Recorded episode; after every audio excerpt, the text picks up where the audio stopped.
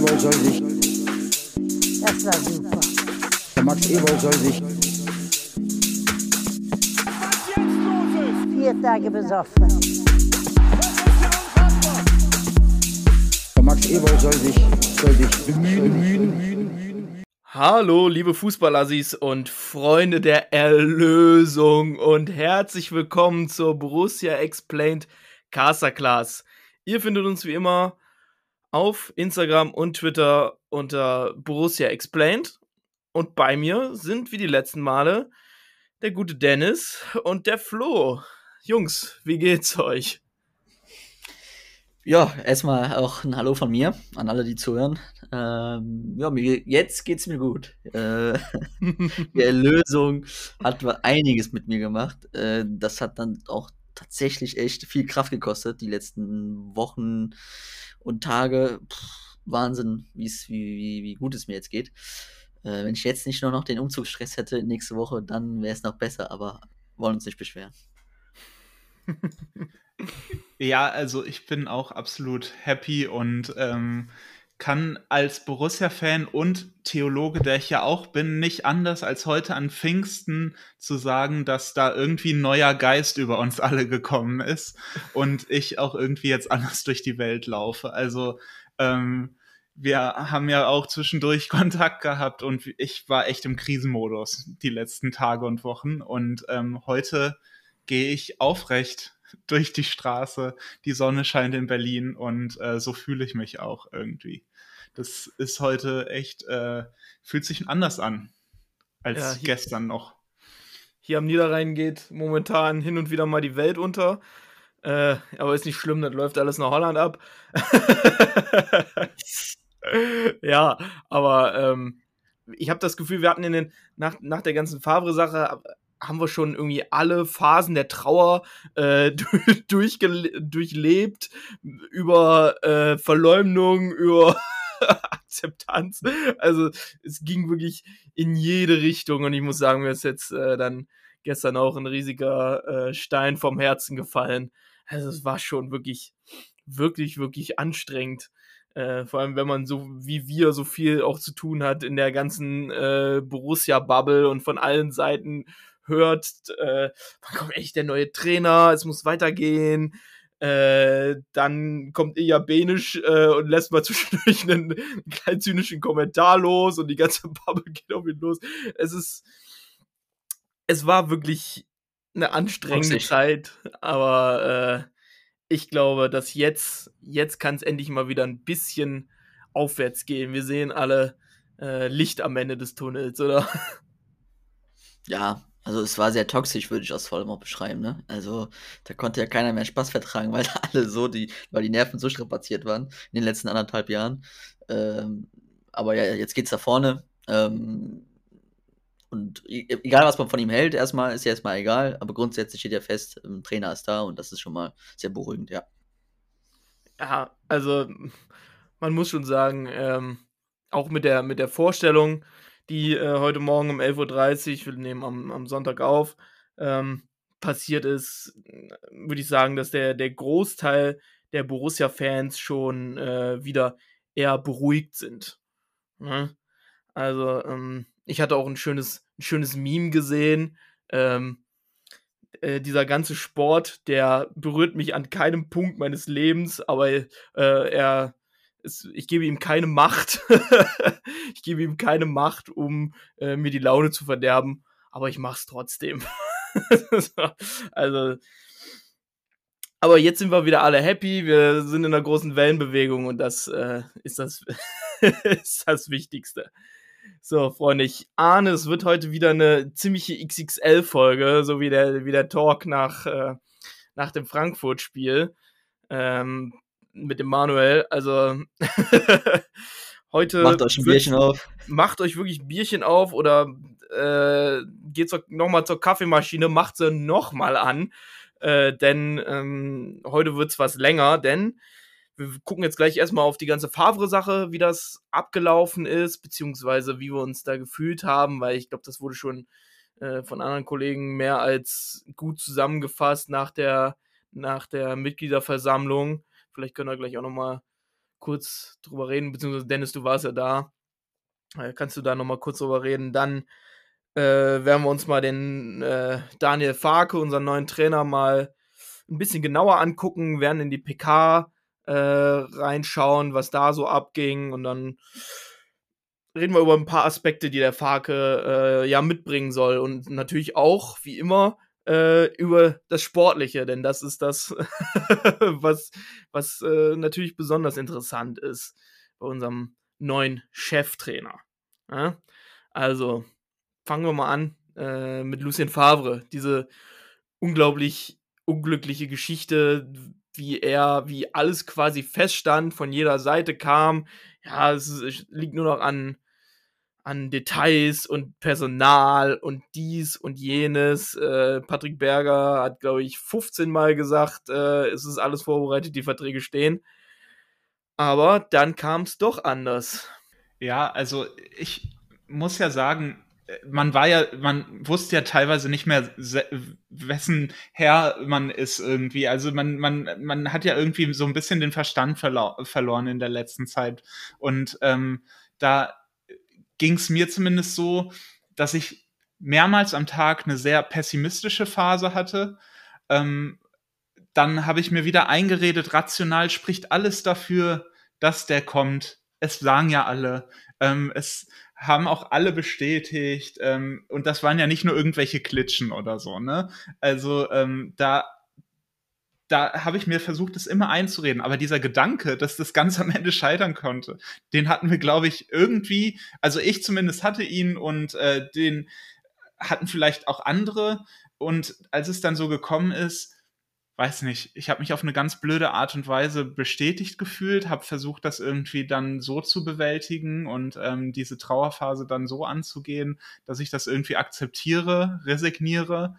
Ähm, aber es war natürlich trotzdem irgendwie katastrophal. Also es war, man hat's, man hat's irgendwie erwartet, dass die Scheiße kommt, aber als sie dann kam, war es doch wirklich auch ein großer Haufen. Ne? Also um es mal ganz plump zu sagen, ähm, das, das äh, war dann echt, ähm, das war dann echt nochmal ein Knüller. Also, das war hart. Ja, also das war ein sehr, sehr großer Haufen. Vor allem war der Haufen dann nochmal größer bei mir, als ich da live mit dabei war und ich dann tatsächlich dann wirklich in die Gesichter gucken konnte. Also, also solche Gesichter habe ich im Park auch noch nicht gesehen, muss ich wirklich zugeben. Also das war eine, das war eine Schockstarre, also wirklich, das war eine Schockstarre. Anders kann man das nicht beschreiben. Diese Ruhe in dem Moment, in den paar Sekunden danach, als Wirkus ähm, auf Nachfrage dann sich dazu geäußert hatte, Wahnsinn. Das war wie so, so ja, keine Ahnung, Gladbach gerade, weiß ich nicht, fast abgestiegen oder so. So echt, also für ein paar Sekunden dachte die Welt geht unter ihr.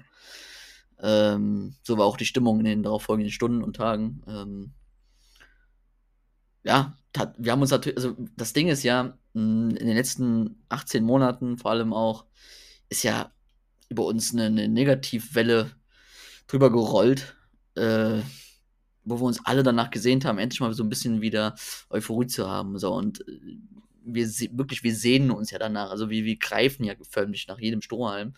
Und der Name Favre hat natürlich was in uns ausgelöst und die Medien haben hier übrigens dazu beigetragen. Und wir haben uns dann so fest dran geklammert, dass wir gesagt haben, ey, komm, das muss jetzt mal funktionieren, das muss jetzt auch mal positiv verlaufen. Und das war dann sozusagen der 500. Schlag ins Gesicht, in die Fresse. Äh, ja. Ja, vor allem, wie das auch ähm, kommuniziert wurde, dann schon wieder. Ne? Erst auf Nachfrage, dann äh, standst du als Fan wieder vor dem Nichts.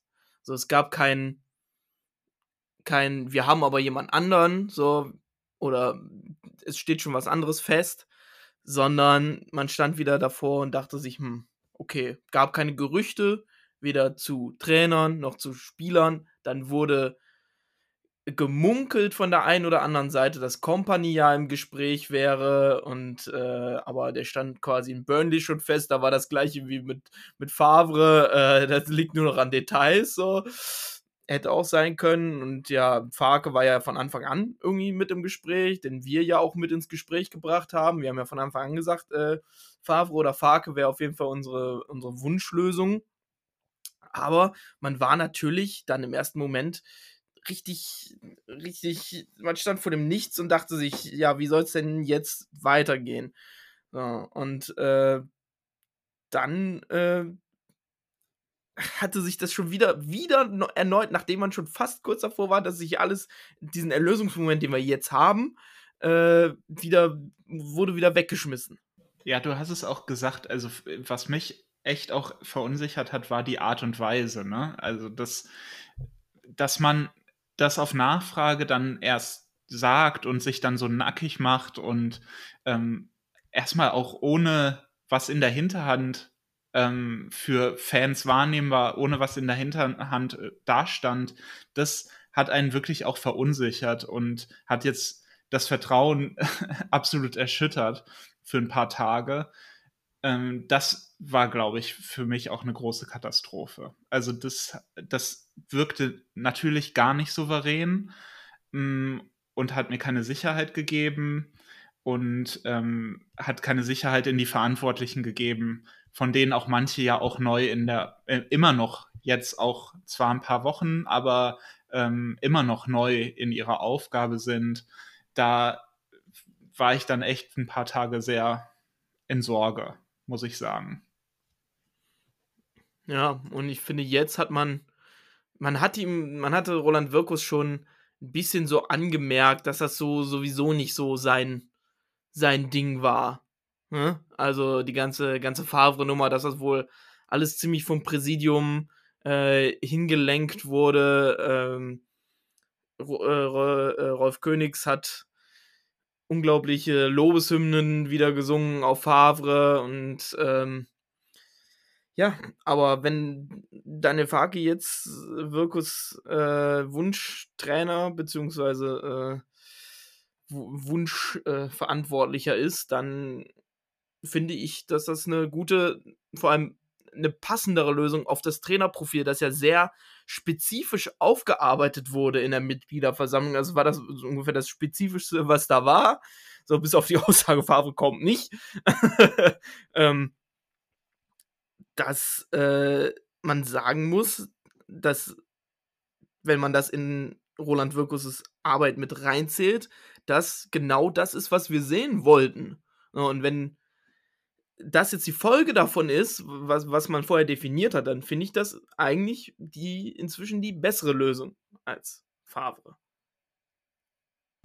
Also zumindest kann man ihm da dahingegen nichts vorwerfen. Also er hat, äh, ähm, die, also wir vor allem äh, haben uns ja über Monate lang äh, darüber, äh, ja, nicht gestritten, aber schon diskutiert ohne Ende, dass man äh, wieder back to the roots muss.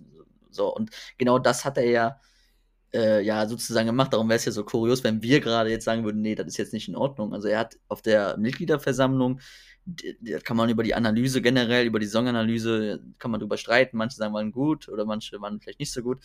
Äh, ich fand es mehr so, so wie so ein Ergebnisvortrag, was so alles passiert ist. Hätte ich mir auch selber ein Bild von machen können, aber ist ja egal. Auf jeden Fall war die Trainersuche, also wie man den neuen, wie man Fußball spielen will in der nächsten Saison, war ganz klar formuliert.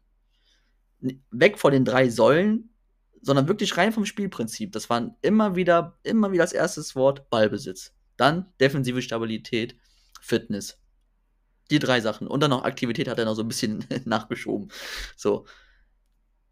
Und wenn die, also erstmal ist die Analyse total zu loben, weil ja, das ist die DNA des Vereins. Das, die kann man nicht, äh, man kann den RB-Stil mögen, man kann ihn nicht mögen, aber Fakt ist, das ist die DNA des Vereins. Schon in den 80ern, in den 70ern vor allem in den 80ern durch Jupp Heynckes als Trainer.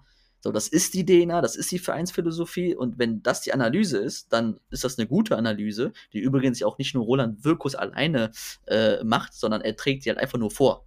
So. Das ist das Ergebnis einer Sportabteilung, wo ganz viele auch noch dazugehören.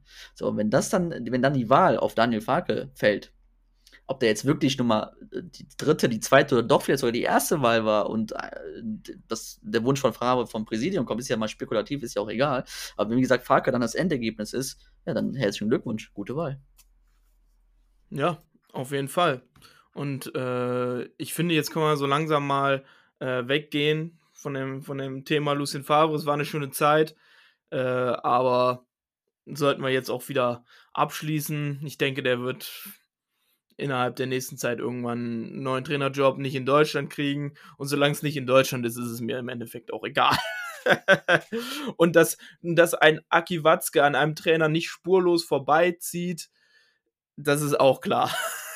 dass man sich danach denkt, ob ich wirklich noch in Deutschland arbeiten möchte, ich weiß es nicht. Aber wir haben ja jetzt jemand anderen, wir haben den Daniel Farke, 45 Jahre alt, aus Lippstadt, ne? Richtig im Kopf, genau. Ähm, war jetzt viereinhalb Jahre bei Norwich, 208 Spiele in der ersten und zweiten englischen Liga, also Premier League und Championship. Äh, 88 gewonnen, 47 unentschieden, 73 verloren. Muss man jetzt natürlich auch natürlich in Relation sehen. Ne? Mit, mit Abstand, das war wie Fürth in der, in der Bundesliga, war Norwich in der ersten Saison Premier League. So, und die wurden durchgereicht, weil die einfach nicht die finanzielle Stabilität und Qualität hatten, um da mitzuhalten, ganz klar.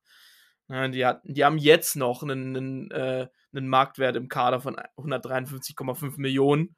Äh, das ist weniger als der VfB Stuttgart. So, und das in der Liga wie, wo Teams unlimited äh, Mittel haben. So. Also muss man immer alles im, in Relation sehen. Äh, und er bringt seine drei Assistenten mit, beziehungsweise Co-Trainer Christopher John, ist 33 Jahre alt, Edmund Riener ist 37 Jahre und der Athletiktrainer Chris Domogalla ist 36 Jahre alt, was mir auch sehr gefällt, dann in Kombination mit unserem äh, auch ziemlich jungen äh, Torwarttrainer ist da jetzt schon ein Team am Start, das wirklich äh, sehr jung und trotzdem mit einer gewissen Erfahrung mit dabei äh, ist. Äh, was ich an sich eigentlich nur gut finde. Oder wie sieht's aus, Jungs? Ja, definitiv. Also ähm, vor allem äh, kommen wir auch gleich auf die Pressekonferenz ähm, oder halt auf andere diversen Medienauftritte von Farke. Der spricht ja auch so ein bisschen wie so ein Sportdirektor. So, wenn das dann ja sozusagen der Chef ist, was heißt sozusagen, er ist der Chef von seinem Trainerteam und dann er so die jungen Hüpfer da rumlaufen hat, die äh, sehr, sehr innovativ, kreativ sind, so wie Farke sich ja auch gibt, dann ist das eine Kombination, äh, die vor allem auch im Verein Mönchengladbach, Borussia Mönchengladbach gut tut. Ähm, von daher, ja, äh, müsst, würde jetzt lügen, wenn ich sage, sagen könnte, dass ich noch mehr sage oder mehr Inhalt, Inhalte hätte zu den Co-Trainern. Aber das ist ja schon mal ein Schritt, definitiv. Ja, und Farke scheint ja großen Wert auf dieses Team zu legen. Es war ja jetzt auch zu lesen, dass er dieses Team auch zu einer Art Bedingung macht für eine Beschäftigung oder in der Vergangenheit auch gemacht hat, in Gesprächen auch mit anderen Clubs vielleicht. Ähm, das scheint ihm sehr wichtig zu sein und er hat ja auch heute, das, das können wir ja dann gleich noch ausführlicher ähm, besprechen, was er heute gesagt hat. Er hat ja heute unter anderem auch gesagt, ähm, dass ihm die Jungs sehr wichtig sind und er, äh, das, dass sie ihm viel geben, viel Halt geben und er hat das deutlich gemacht. Und dass er auch so einen Führungsstil pflegt, wo er im Wind steht, so hat er das ja, glaube ich, formuliert, aber da natürlich viele Leute hinterstehen und er vielleicht nur das, manchmal auch nur das öffentliche Gesicht ist eines Teams von Leuten, ähm, denen er voll vertraut. Und deswegen können wir, glaube ich, auch auf die, die er mitbringt, gespannt sein, auch als eigenständige Charaktere, ähm, die in einem Team mit ihm dann die Mannschaft betreuen. Also er hat ja auch gesagt, da gehören in so einen Stuff mit Mannschaft und so weiter manchmal bis zu 60 Leute dazu. Da kann man auch nicht irgendwie die Vorstellung haben, dass Daniel Farke das da jetzt alleine rockt und so einen Verein nach vorne bringt, sondern da braucht er seine Leute. Und deswegen, ja, also ich bin auch auf die gespannt. Und ich hoffe, man erfährt vielleicht auch ein bisschen was über die, kriegt was von denen mit. Ähm, und wir lernen die auch noch kennen. Ja, ich denke mal, dass es auch wieder von Borussia da einige, einige Formate gibt, ähm, so wie äh, auch in der letzten Saison schon, wo die Co-Trainer, äh, vor allem der Pinty, dem alle ja auch trotzdem so ein bisschen hinterher, hinterher weinen, weil das wohl ein super Typ gewesen sein soll, ähm, vorgestellt wurden und auch einen längeren Talk mit denen gehabt. Da bin ich auf jeden Fall auch, auch sehr gespannt, äh, was das für Charaktere sind, wie die denken und äh, man steigt ja dann inzwischen schon so ein bisschen mehr dann auch äh, in die Köpfe und die Arbeit der, der leitenden Personen. Das war ja früher nur so, da steht jetzt ein neuer an der Seitenlinie, so wie der ist, wissen wir nicht so richtig, nur aus den PKs und von am Platz. Und da kriegt man ja inzwischen schon einiges mehr mit. Hm. Apropos PK, äh, die war ja heute. Dennis. war, das, war das nicht eine tolle Überleitung, Dennis? Wahnsinn, wirklich, Wahnsinn. Ja. ja, äh, die PK, heute um 11.30 Uhr gewesen. Und die fing an mit äh, ja, Roland Wirkus, der schon fast wieder ähm, fast wieder Daniel Farke zur, zur 1B-Lösung degradiert hatte, nachdem er gesagt hatte, dass äh, Favre die komplette 1A-Lösung und dass man alles getan hat, um ihn zu kriegen, war. Äh, was dann aber später von Fa äh, Farke noch sehr äh, gerettet wurde. Ja, und aber ich muss ehrlich sagen, dass äh, ich kann das auch total verstehen, was Wirkus davor hatte.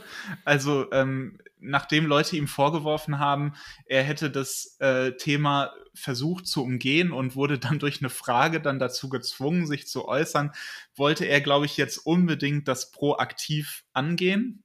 Ähm, das war natürlich jetzt nicht auf die eleganteste Art und Weise und gleich zu so einem Beginn ähm, überschattet das dann auch vieles, ähm, bleibt im Hinterkopf. Das ist, glaube ich, äh, immer ein bisschen schwierig.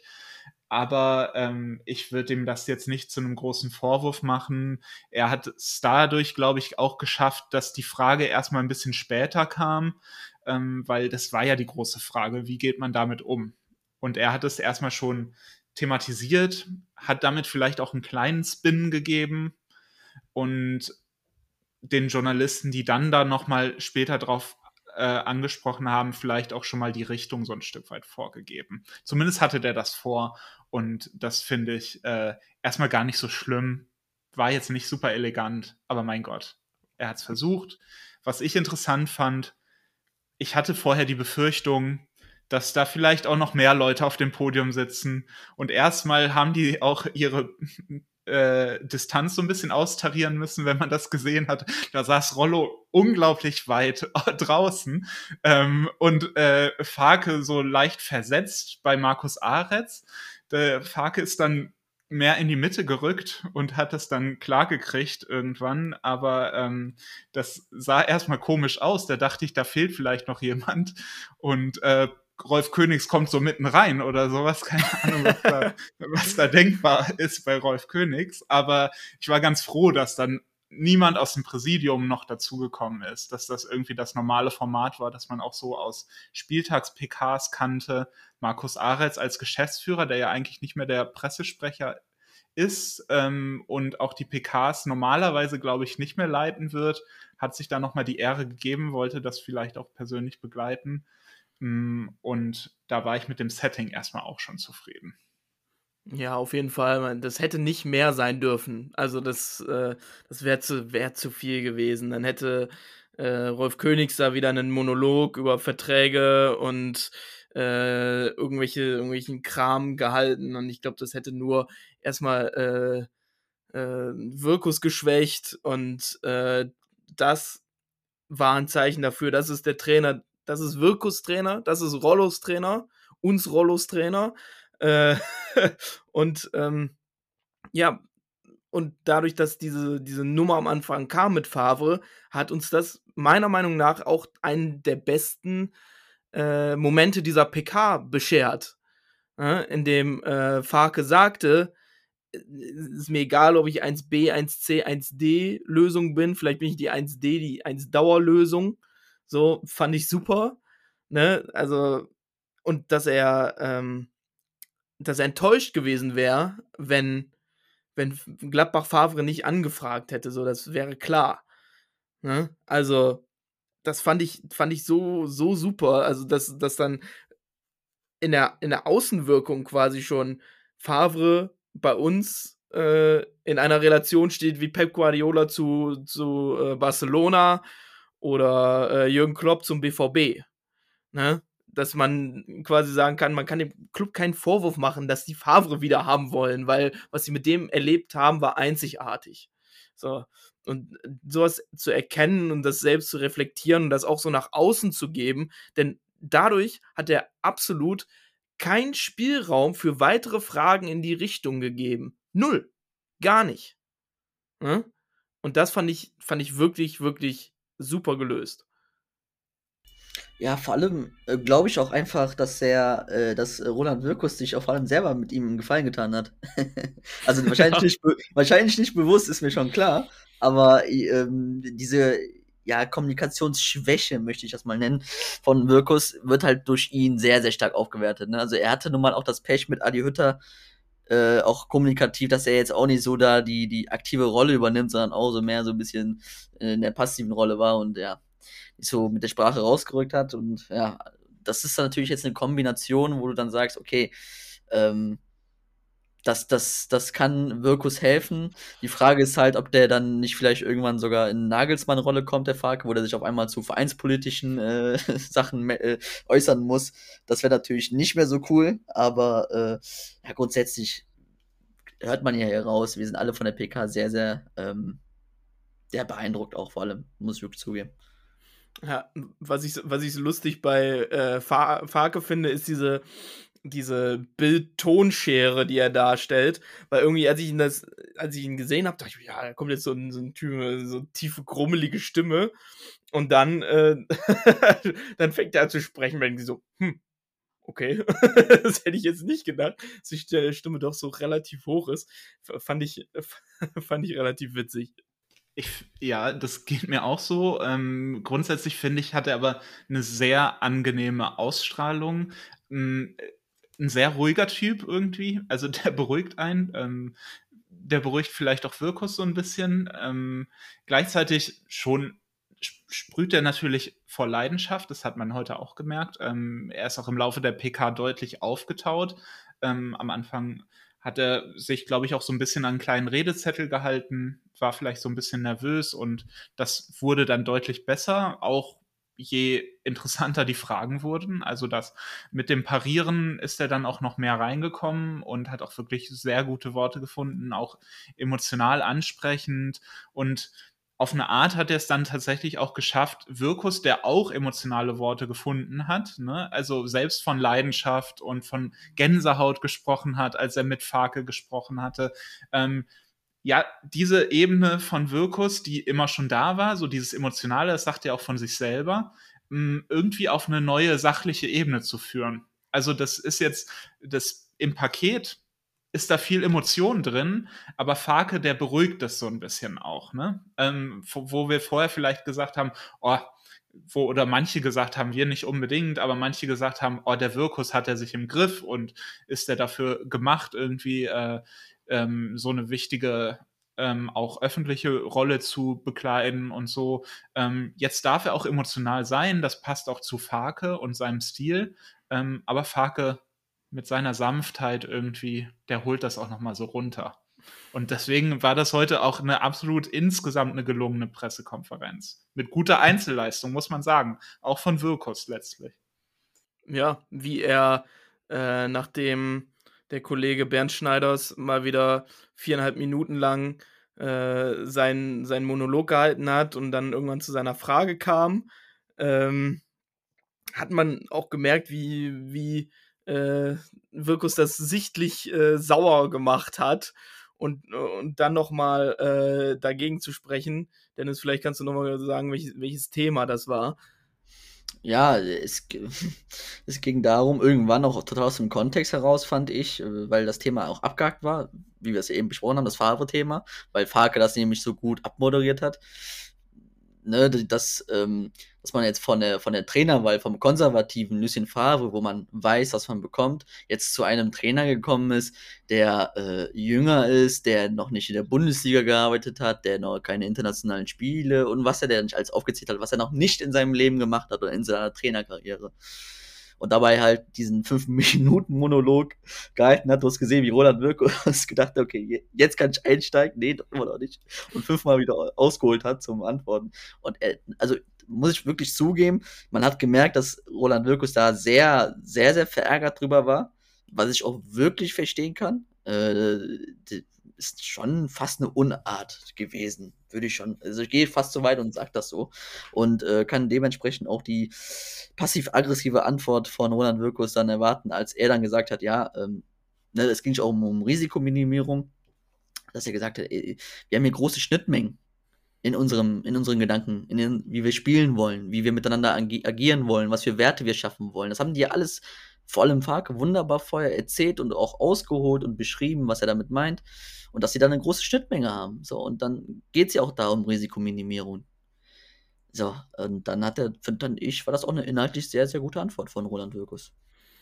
Ja, und ich finde, da kann man auch ehrlich mal den, den Kollegen schneiden. Also, ich glaube nicht, dass er sich in der Form mit äh, Farke auseinandergesetzt hat, wie das ich sag mal, einige Fanmedien inzwischen getan haben. Also ganz im Ernst kann, kann er mir nicht erzählen. Ich verteile jetzt Schüsse, ist mir voll egal. Äh, hat sich einfach nicht damit auseinandergesetzt, wie ein Daniel Farke spielt. Ich meine, es haben schon andere Trainer übernommen, die äh, irgendwo. Der Schubert, der hat uns in die Champions League geführt. Der hat vorher auch nichts gemacht. Also der war in der zweiten Liga bei, bei St. Pauli. So. Was ist denn das für ein Argument? Aber naja, muss ich mich jetzt nicht unnötig drüber aufregen. Ich habe viel zu gute Laune dafür.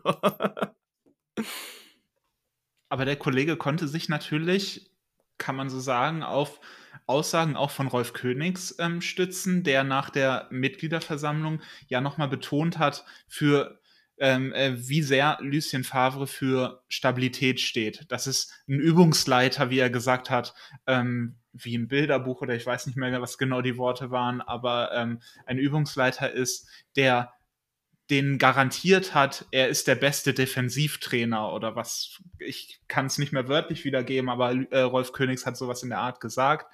Und damit kann man natürlich irgendwie sagen, Favre ist die stabile, die konservative Lösung und vielleicht hat der Kollege das äh, äh Wirkus heute damit nochmal konfrontiert. Und ich finde es dann wirklich auch gut, dass Wirkus eigentlich deutlich gemacht hat, die Gründe für Farke sind jetzt aber nicht nur das, die Suche nach Stabilität, das glauben wir auch, dass er das auch kann, aber der hat uns auch begeistert. Und das finde ich ist eine neue Komponente. Ähm, und das finde ich auch wirklich, wirklich gut, dass dieser Punkt gesetzt wurde und aufgenommen wurde von der sportlichen Führung, dass man gesagt hat, es geht jetzt hier auch nicht nur, wir dürfen uns jetzt auch nicht so klein machen und sagen, wir müssen jetzt den Bus parken oder sowas. Ne? Also geht schon auch noch um Fußball und das soll Spaß machen und wir wollen auch aktiv was erreichen, konstruktiv sein und so. Und ähm, wir lassen uns jetzt nicht da in die Rolle äh, reden, wir brauchen jetzt einen Feuerwehrmann oder so. Ne? Und das finde ich dann gut aufgenommen von Wirkus ähm, und einen eigenen Punkt gesetzt nochmal. Ja. Äh, und was noch dazu kam mit Daniel Fark, war die ganze, die ganzen Fragen, nachdem man gemerkt hat, dass es einer Ne, der kann die Leute begeistern und hier war vor zwei Jahren schon, beziehungsweise vor drei Jahren schon mal einer gesessen, der äh, die Leute begeistern konnte. Ähm, ein gewisser Marco Rose, denn es winkt schon ab. ähm, ob's der, ob er denn auch eine Klausel hätte und äh, nachdem Farke ein brennendes ein brennendes Plädoyer für Loyalität gehalten hat, äh, sagte er, sie kennen meine Werte und damit hatte sich die ganze Frage eigentlich schon ähm, erledigt. ne? Wie Florian äh, vorhin im Vorgespräch erzählt hat, dass äh, beim Zoom raus dann äh, Rollo schön genickt hat, ne, zum Journalisten in so, ja, siehste, ne? also, Dennis, was war das denn? Was war das denn? Ja, ich, ich hatte das gerade nochmal bildlich vom Kopf und dann musste ich aber lachen, sorry. Aber ich habe mich dann zwischendurch gemutet, sorry. Alles gut, lassen wir drin. ähm, ja, wo war ich? Klausel. Ja, ich habe das genau, ich habe das genauso meinte, so, ja, siehst du, ja, da hast du deine Antwort, ne? Ja. Ja, also die, dieses Nicken, das ist wirklich Premium-Content. Also da muss jemand noch mal was draus bauen irgendwie. Ne? Das war so wirklich so So Mhm. richtig von oben nach unten, so, das war richtig mit Genuss, so ungefähr. Ja, da haben wir den Trainer mal getroffen. Ja. Ja, siehst du mal. Ah, geil. Ja, also anscheinend Daniel Farke, drei Jahre Vertrag äh, ohne Klausel, was ich sehr, sehr gut finde. Drei Jahre ist so ein, so ein, so ein Mittelding aus zwei Jahre Ausbau, äh, Aufbau, die Favre gekriegt hätte und äh, vier Jahre, wenn das jetzt nach einem Jahr doch nicht funktioniert, dann müssen wir den noch drei Jahre weiter bezahlen. so, ähm, ein gutes Mittelding und ich finde, dass dann, wenn dann anderthalb Jahren, also wird ja dann auch, wenn es funktioniert, wird da, glaube ich, auch relativ schnell über Verlängerung gesprochen werden. Also da können wir von ausgehen, äh, dass wir den äh, Borussia Dortmund nicht kampflos, über kampflos überlassen werden.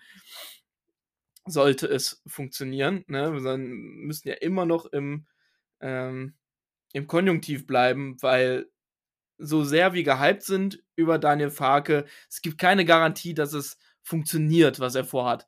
Es, er passt zu uns, nach dem, was man jetzt gesehen hat auf der PK und wie wir gleich noch darüber reden werden, spielerisch.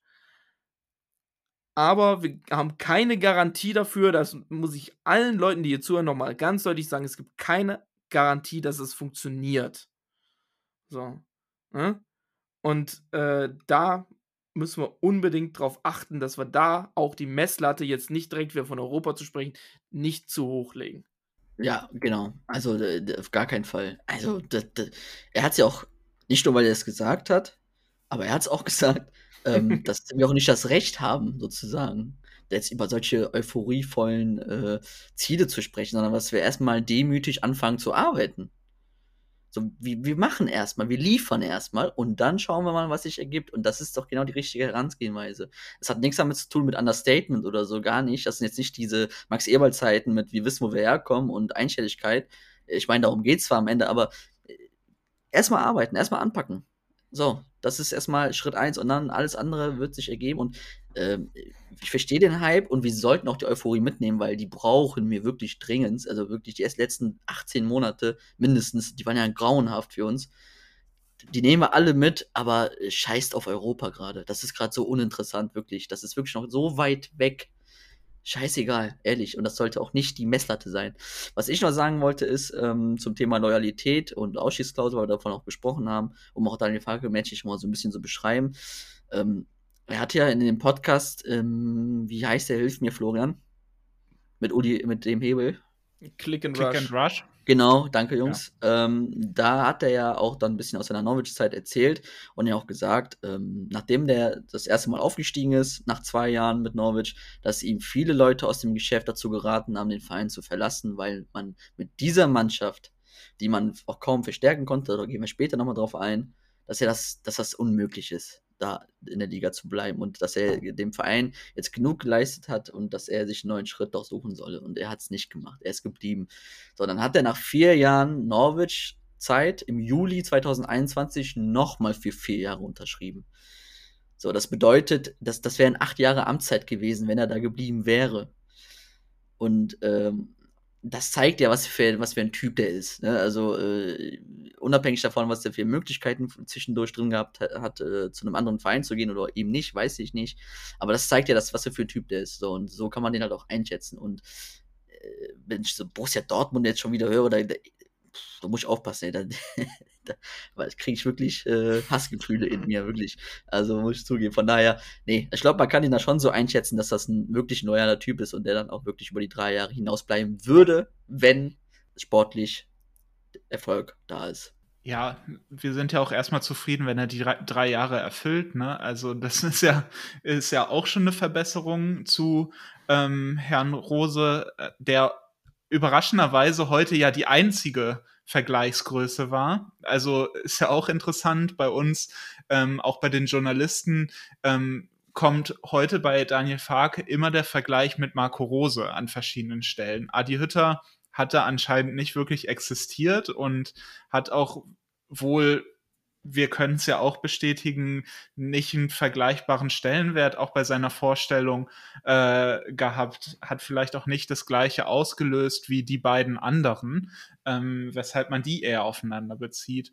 Ähm, aber ich glaube auch, man kann zumindest wirklich berechtigt darauf hoffen, dass diese drei Jahre erfüllt werden. Und je nachdem, wo wir dann stehen, ist Farke sicherlich keiner, der dann ein Projekt irgendwie ähm, in der Mitte verlässt, sondern der eher gezeigt hat heute und ähm, sich so präsentiert hat, der Lust auf was Außergewöhnliches irgendwie hat und die nächste Stufe.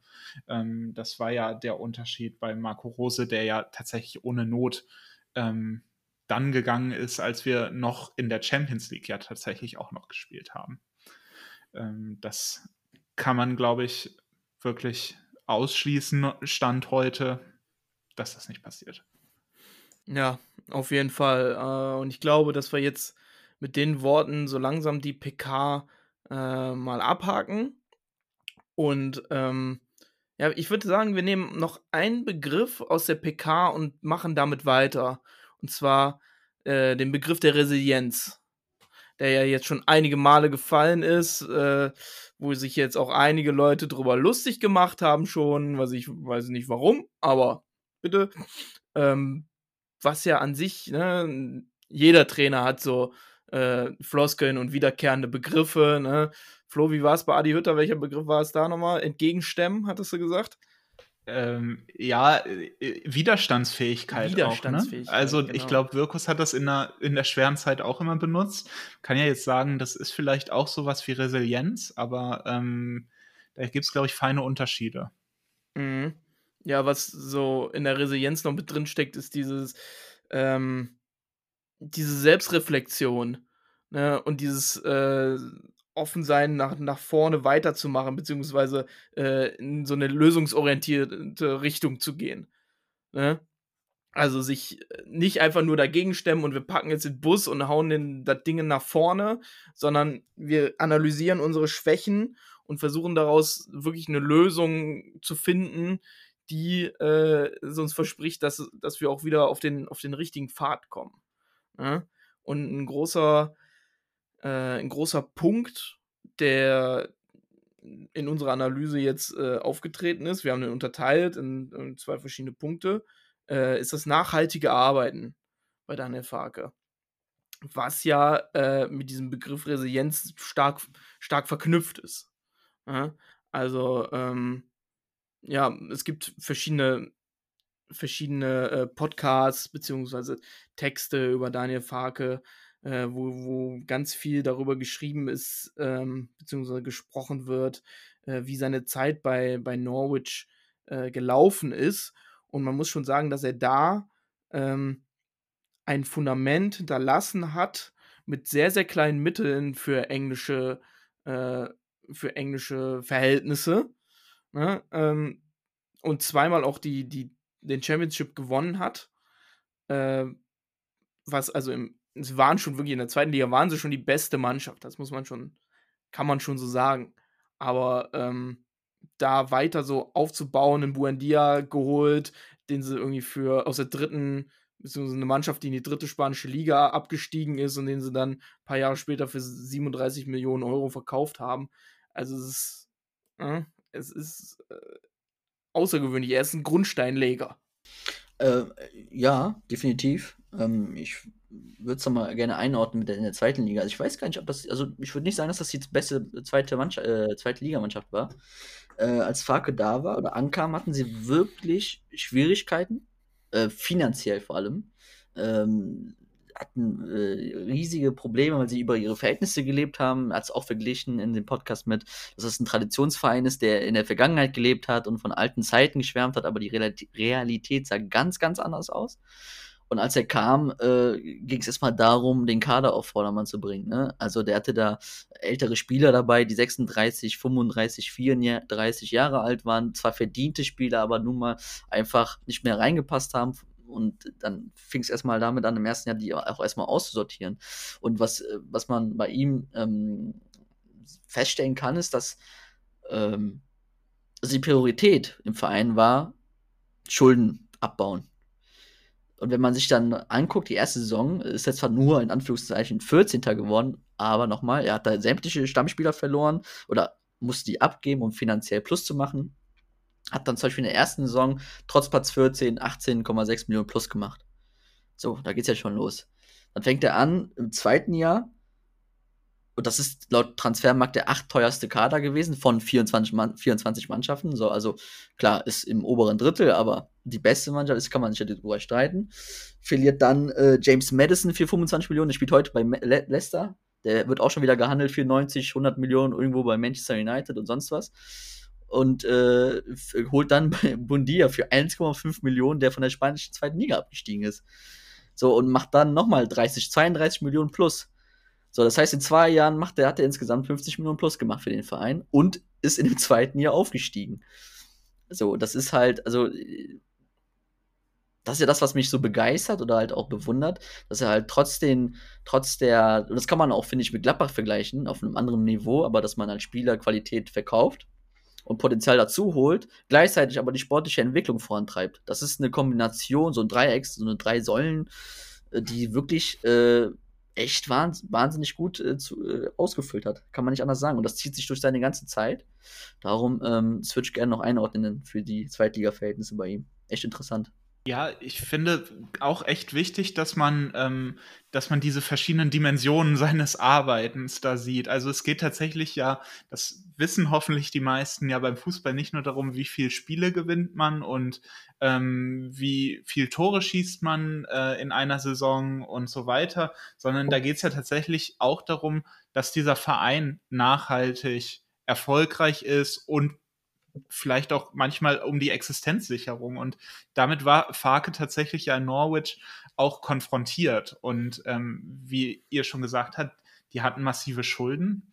Ähm, dem ist echt noch was weggebrochen, als er da hingekommen ist. Also ähm, der sagt es auch in dem Podcast Kick and Rush, ähm, der kommt hin, ähm, rechnet schon mit bestimmten Spielern, dann werden noch drei verkauft, kurz bevor er da ist, so ungefähr und ähm, der kann seine Planung nochmal umwerfen. Im Winter verkauft man dann nochmal Spieler. Ähm, aber letztlich ist das Ergebnis dann doch sportlicher Erfolg und eine Entschuldung des Vereins, was man wirklich mindestens, glaube ich, gleich bewerten muss. Ähm, er ist ja dann nicht nur aufgestiegen, sondern mit dem Aufstieg gab es dann auch die Möglichkeit, dann ähm, den Verein äh, schuldenfrei zu machen und in die Infrastruktur zu investieren. Also ähm, da hat er wirklich auch eine zweifache Mission mindestens ähm, gekämpft. Und ich glaube, das ist immer wichtig mit einzubeziehen, gerade für uns, weil wir sehen da echt Parallelen. Ne? Also ähm, nicht, dass wir Schulden haben oder so, aber wir haben auch mit finanziellen Zwängen zu kämpfen. Und ähm, wir müssen unseren Verein auch wieder auf ein Niveau heben erstmal ähm, und uns in dieser Bundesliga behaupten. Und ich glaube, da hat er echt Erfahrungen, die wichtig für uns sein können. Ja, also ich finde, hm, das Wort Loyalität kommt hier immer wieder vor. Also du kannst das, Loyal das Thema Loyalität auch hier wieder reinwerfen und sagen, also er ist aufgestiegen im, im zweiten Jahr dann, ähm, nachdem er, wie gesagt, 50 Millionen schon mit dem Team zusammen plus erwirtschaftet hat und sagt dann, okay, ich habe zwar jetzt einen Kader, der schon mit eigentlich schon für Zweitliga-Verhältnisse in England schon nicht grenzwertig war, aber dann doch eher im durchschnittlichen Bereich. Ne? Also Stiepermann, Francic und so weiter, Moritz Leitner, das sind ja alles Spieler, die in der zweiten Liga in Deutschland kaum mehr Verträge bekommen haben, so sagt er selber. Und holt die und steigt mit denen auf. Und wie gesagt, er hat dann schon 50 Millionen sozusagen eingenommen und entwickelt. Verliert dann James Madison und so weiter und so ein Mist und sagt dann, okay, ich akzeptiere die, die Voraussetzungen hier im Verein, ich akzeptiere das, dass wir hier gerade andere Baustellen haben, als ähm, das Geld, was wir jetzt haben, hart erkämpft haben, in den, in den Kader einzufließen zu lassen, sondern nein, wir haben hier massive Probleme in der Infrastruktur, wir haben Probleme im täglichen Trainings, in der Trainingstechnik und wir investieren das Geld dahin. Sondern steigen die auf und die investieren oder haben 8 Millionen ausgegeben. 8. In England äh, zum Vergleich, Essen Villa ist mit aufgestiegen, zusammen mit Norwich und hat, glaube ich, 150 Millionen ausgegeben. Und im Winter dann nochmal, weiß ich nicht, 20, 30, 40 Millionen nochmal nachgehauen und ist dann am letzten Spieltag gerade noch so drin geblieben in der Klasse. Also das mal so in der Relation gesehen, was da, was da abging finanziell. das ist, das ist meiner Meinung nach nicht groß genug zu bewerten, weil das zeigt, dass er loyal ist gegenüber dem Verein. Äh, also ich wüsste nicht, ich, das hört sich jetzt an, vielleicht wie so Nachtreten, soll es wirklich nicht sein, aber ich wüsste nicht, wie Marco Rose mit dieser Bedingung umgegangen wäre. Nicht, weil ich jetzt immer den Vergleich ziehen will, das ist unfair, aber nur mal so, so als Gedankengang. Das ist schon wirklich äh, ein Beispiel dafür, dass er wirklich ein loyaler Typ ist. Ja, und sich vor allem anpassen kann an Situationen. Ne? Gut, er wird jetzt äh, in Sachen Infrastruktur und sowas nicht so viel äh, zu sagen haben, vielleicht wie in Norwich, weil in England ist es ja nochmal ein bisschen was anderes. Ist ja dann der Manager wirklich, ne? der dann auch gleichzeitig Sportdirektor und, äh, und Hausmeister und äh, alles Mögliche gleichzeitig ist. Ähm, und die Infrastruktur in Gladbach ist ja schon da. Also, wir haben ja, wir haben wie viele Trainingsplätze? Zwei Trainingsplätze, wir haben einen Magathügel, wir haben ein Hotel, wir haben, äh, wenn es gut läuft, fast immer ein ausverkauftes Stadion. Ähm, wir, äh, wir haben einen riesigen Staff von Leuten, wir haben Ex-Spieler, die dabei sind, um Spieler zu integrieren und so weiter und so weiter. Also, und das Internat auch noch natürlich. Ähm, und das sind alles, alles Punkte, um die sich dann ein Daniel Farke noch keine so großen Gedanken machen muss. Ja? Und das ist schon, äh, vielleicht, wenn die Konzentration ein bisschen mehr aufs Sportliche geht, ähm, ein großes, ein großes Stein im Brett, das wir haben bei ihm. So. Und ähm, das dann zu verwalten und das so zu seinen Gunsten zu nutzen, dass es auch wirklich zum Erfolg führt, das wird jetzt die große äh, Aufgabe von Daniel Farke sein. Ja, und wir haben ja auch äh, jetzt durch die Blume, wir, niemand weiß das bestätigt, aber wir haben ja mitbekommen, dass es sein, sehr gut sein kann, dass die Frage der Kaderplanung, der Zukäufe, der Abgänge ähm, in den Gesprächen mit Lucien Favre ähm, ein wichtiger Punkt gewesen sein können. Und Favre da ähm, wohl Bauchschmerzen hatte, ähm, vielleicht kein Zutrauen, ähm, vielleicht andere Ansprüche ähm, hatte, als äh, die sportliche Führung auch garantieren konnte. Und Fark hat es selbst gesagt, was mit, dass man Favre fragt, ist ja absolut richtig. Ähm, nur wichtig ist das Ergebnis der Gespräche und die sind bei ihm erfolgreich gewesen. Ähm, das könnte ja auch ein kleiner Hint sein, dass ähm, man sich in diesem Punkt vielleicht doch deutlich einiger gewesen ist, ähm, weil Fa Farke eben versteht, ähm, welche Zwänge so ein Verein hat. Dennis hat es ja auch schon gesagt, er hat gesprochen manchmal so wie so ein Sportdirektor. Er hat ja auch ähm, natürlich unterklassig auch als Sportdirektor schon gearbeitet, in Lippstadt, glaube ich. Und ähm, der kennt es, glaube ich, ähm, diese Denke und kann deswegen da wahrscheinlich Empathie aufbringen ähm, für die Probleme, die so eine Führung zu bewältigen hat. Und ähm, ja, natürlich wird er auch Ansprüche haben ähm, an den Transfersommer, aber er ähm, ist da, glaube ich, einfach sehr konstruktiv, wenn es so um die Koordination geht des Vorgehens. Und das hat er unter viel schwierigeren Bedingungen, wie Möppi gesagt hat, in Norwich ähm, gelernt. Und diese Erfahrung bringt er jetzt hierhin mit und kann vielleicht noch mehr aus dem Vollen schöpfen. Und ähm, das macht ja schon zuversichtlich. Ja, und ähm, was so, äh, weil ich das schon ein paar Mal gelesen habe, auch jetzt in den, in den sozialen Medien mit ja, Farke schön und gut und Erfolg in der zweiten Liga, dann aber aufgestiegen und äh, sagen wir klanglos abgestiegen. Ne? Wir haben ja jetzt gerade schon äh, gesagt, ne, was da finanziell, was ist da, was, was da für Bedingungen herrschen. Und äh, auch mal so mal ein Vergleich, damit das auch mal so für jeden Zuhörer, damit das auch mal so ein bisschen nahbar ist. Steffen Baumgart, der Bundeskanzler da in Köln, ne, mit der Mütze der so hoch, der so hoch gehypt wird und so weiter. Ne? Ein super ah. Trainer und so weiter. Achso, jetzt werde ich ja unnötig salzig. Brauchen wir ja nicht. So, aber. ja, dieser Mann, der, müssen wir ja so sagen, ist ja kein schlechter Bundesliga-Trainer. Ne? Also, was er gerade mit Köln macht, hat schon Respekt verdient. So. Dieser Mann ist mit Paderborn auch sang- und klanglos abgestiegen. 34 Spiele, 20 Punkte, 4 gewonnene Spiele, 22 verlorene Spiele bei einem Torverhältnis von 37 zu 74 Toren. Sang- und klanglos ein Punkteschnitt von 0,59. Du hast einfach gewisse finanzielle Bedingungen, Investitionen, die du tätigen musst, die sich Paderborn damals ebenfalls nicht ganz leisten konnte. Man hatte kein Geld in den Kader gesteckt und so weiter. Die ersten acht Spiele ein Punkt geholt und so weiter und so fort. So, ähm, das kann man definitiv mit der, mit der Farke-Saison in, in Norwich in der ersten vergleichen in der Premier League wo wir dann auch, wie gesagt, über die tatsächliche Premier League sprechen, wo Mannschaften wie Aston Villa, müssen wir mal reinziehen, das ist ein Aufsteiger, der investiert 140 Millionen. Also das sind ja nochmal die Verhältnisse nochmal viel deutlicher als Paderborn in der Bundesliga. Das kommt ja auch noch dazu. Das, das, das kann man ja nicht mal im Ansatz miteinander vergleichen. Und trotzdem sind da Parallelen drin. Und das einfach mal nur so für den Kopf, für den Hinterkopf, bevor man dann einfach irgendwie sowas sagt wie, ja, der kann doch nichts in der ersten Liga, wie kann er denn jetzt so einer nach Gladbach kommen? ja, also da gehören halt schon ein paar Dinge dazu. Ähm, und das ist unter anderem ein Punkt.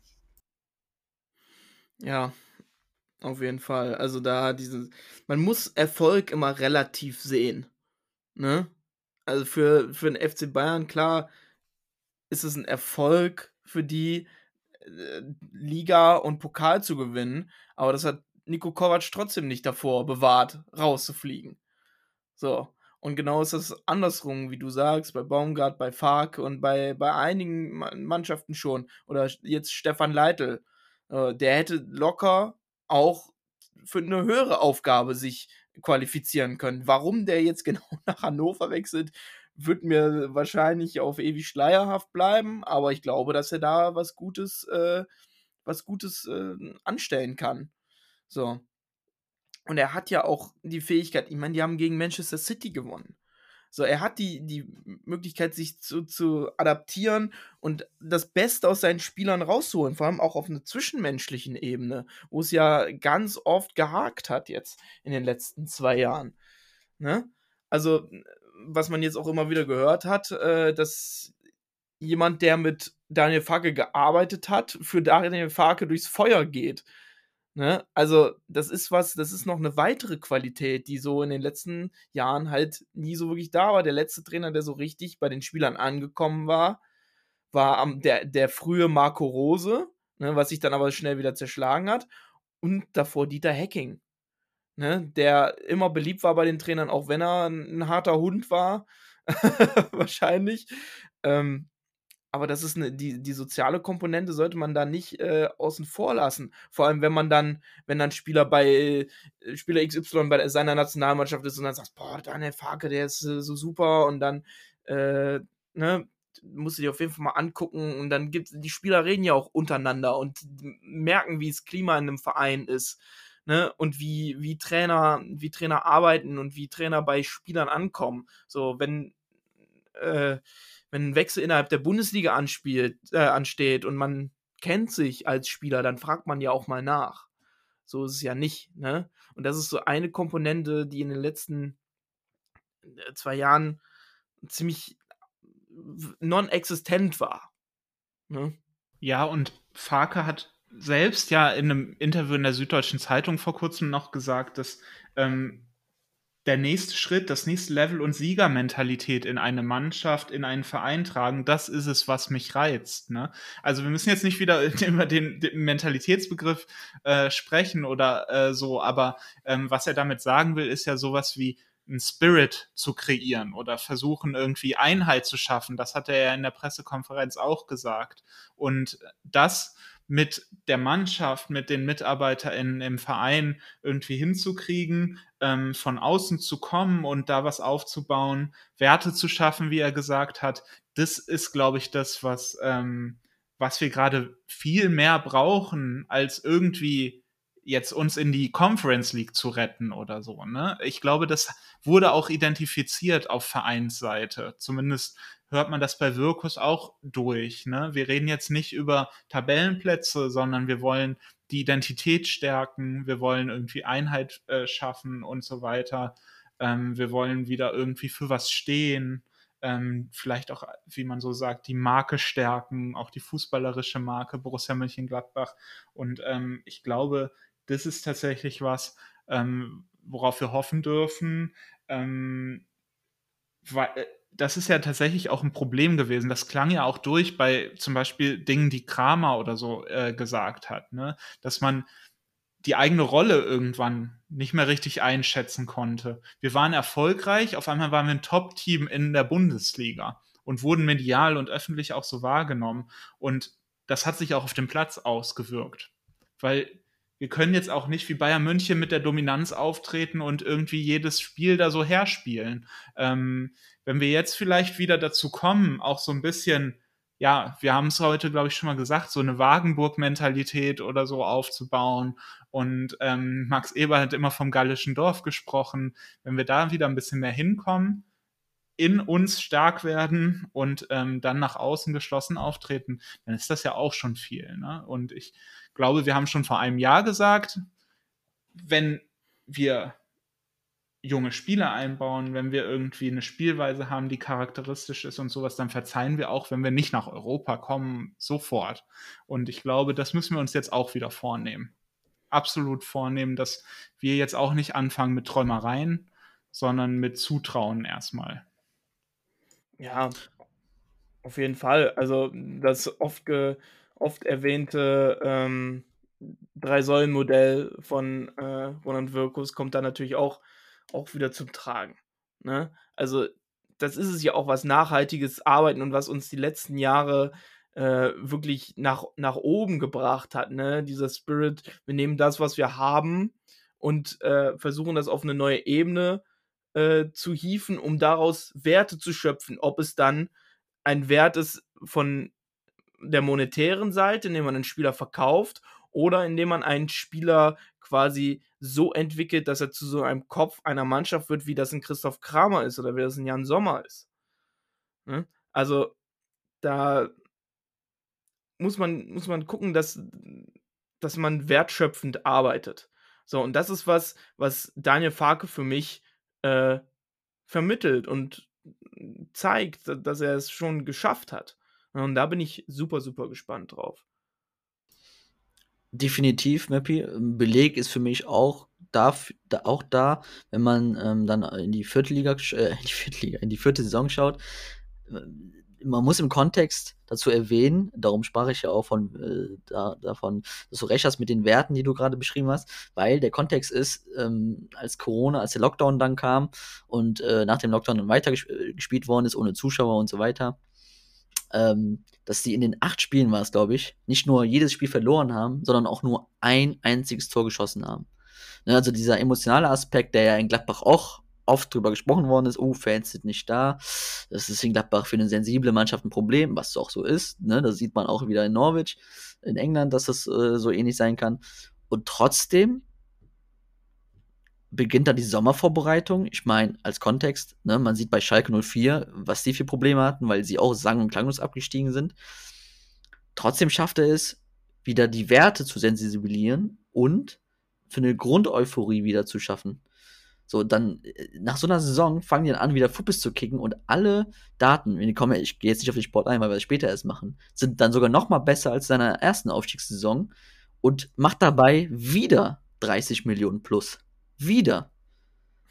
Also, das ist ja das, was dann auch wieder im Kontext. Also, er verliert seinen Stamm-Innenverteidiger äh, für 27 Millionen zu Everton, geht der. Er verliert seinen Stamm-Linksverteidiger für 16 Millionen Newcastle. Der verliert äh, Oliver Skip, der ist jetzt Sechser in, bei Tottenham. Den verliert der. Und trotzdem packt er nochmal einen drauf, holt nochmal mehr Punkte, kassiert weniger Tore, nur 36 in 48 Spielen äh, und steigt wieder auf mit, mit wie viel Toren? 75, ja. Also äh, das zeigt, dass da wirklich ähm, was Langfristiges drinsteckt, dass er für Werte steht, die der einfordert, die der immer wieder in die Köpfe bekommt. Und ähm, selbst nach so, einem, nach so einer Saison, wie sie ist, für einen Sportler ist das ja grauenhaft, so abzusteigen, kann man ja nicht anders sagen. Äh, tut dir einem weh. Wie gesagt, du schießt in acht Spielen ein Tor und verlierst jedes. Und dann spielt er so eine Saison. Also das zeigt wirklich, wie viel Nachhaltigkeit drin ist in seiner Arbeit. Ja, und er hat es ja trotzdem dann geschafft, Stärken stark zu machen ähm, und mit allen Rückschlägen, mit Verlusten von Spielern und so weiter und diesem krassen Abstieg einfach ähm, trotzdem auf die Stärken zu bauen. Und er hat selbst gesagt, ähm, dass sie dann in der zweiten Aufstiegssaison, ähm, also nach dem Abstieg in der Aufstiegssaison, ähm, dass sie darauf bauen konnten, was sie für Erfahrungen gemacht haben. Also das ist ja auch eine Stärke, diese negative Erfahrung dann zu drehen ähm, und äh, ins Positive zu wenden und ähm, die Spieler dann dazu zu bringen. Ähm, und das hat er zum Beispiel bei dem Faktor gesagt, äh, äh, in-game äh, Coaching oder nicht Coaching, aber ähm, wie Spieler mit Match-Management, das war das Wort, ähm, umgehen. Dass sie ähm, in der zweiten Aufstiegssaison nicht mehr mit der völligen Euphorie oder mit, ähm, mit Hauruck ähm, Fußball gespielt haben, immer noch gute Werte, immer noch gute Werte beim Ballbesitz hatten und so weiter. Aber ähm, dass sie deutlich besser waren, so ein Spiel zu managen, auch als Spieler. Und ähm, das finde ich dann ähm, schon eindrucksvoll, dass man ähm, es geschafft hat, die Last, die so ein Abstieg bringt, abzulegen und ähm, aus der Erfahrung, die man gemacht hat, ähm, Stärke zu gewinnen. Und ähm, manche haben ihm ja vorgeworfen, dass er pragmatischer geworden ist, aber ich würde, äh, das hat er immer von sich gewiesen. Mm, ich glaube auch nicht, wenn man auf die Zahlen guckt, dass er irgendwelche Abstriche gemacht hat bei seinen Prinzipien, also Ballbesitz und so weiter, ähm, dass er im Gegenteil sogar die Stabilität gestärkt hat und ähm, neue Stärken entwickelt hat nach diesem Abstieg. Also äh, da muss man wirklich ja dann tatsächlich auch dahin kommen, über Jahre zu denken. Und diese Denke ähm, hat er in Norwich zumindest gezeigt. Ja, und dieses ähm, den, den Spielstil stetig weiterzuentwickeln. Ne, dieses, äh, wir nehmen das, was da ist, und darauf bauen wir wieder auf. Und dann gucken wir, was wir jetzt machen. Immer mit dem gleichen, ähm, immer mit dem gleichen Credo. Ne? Ich glaube, wir gehen so langsam mal ins, ins Sportliche rein. Immer dasselbe Credo. Wir sind Fußballer, wir wollen den Ball haben. So, das ist erstmal, wir, wir packen hier nicht den Bus, wir stellen uns nicht hinten rein, auch wenn das vielleicht manchmal nötig ist. Ne? Aber das ist dann nur phasenweise. So, wir stellen uns jetzt hier hin, äh, wir, wir wollen den Ball haben und wir wollen damit was anfangen können.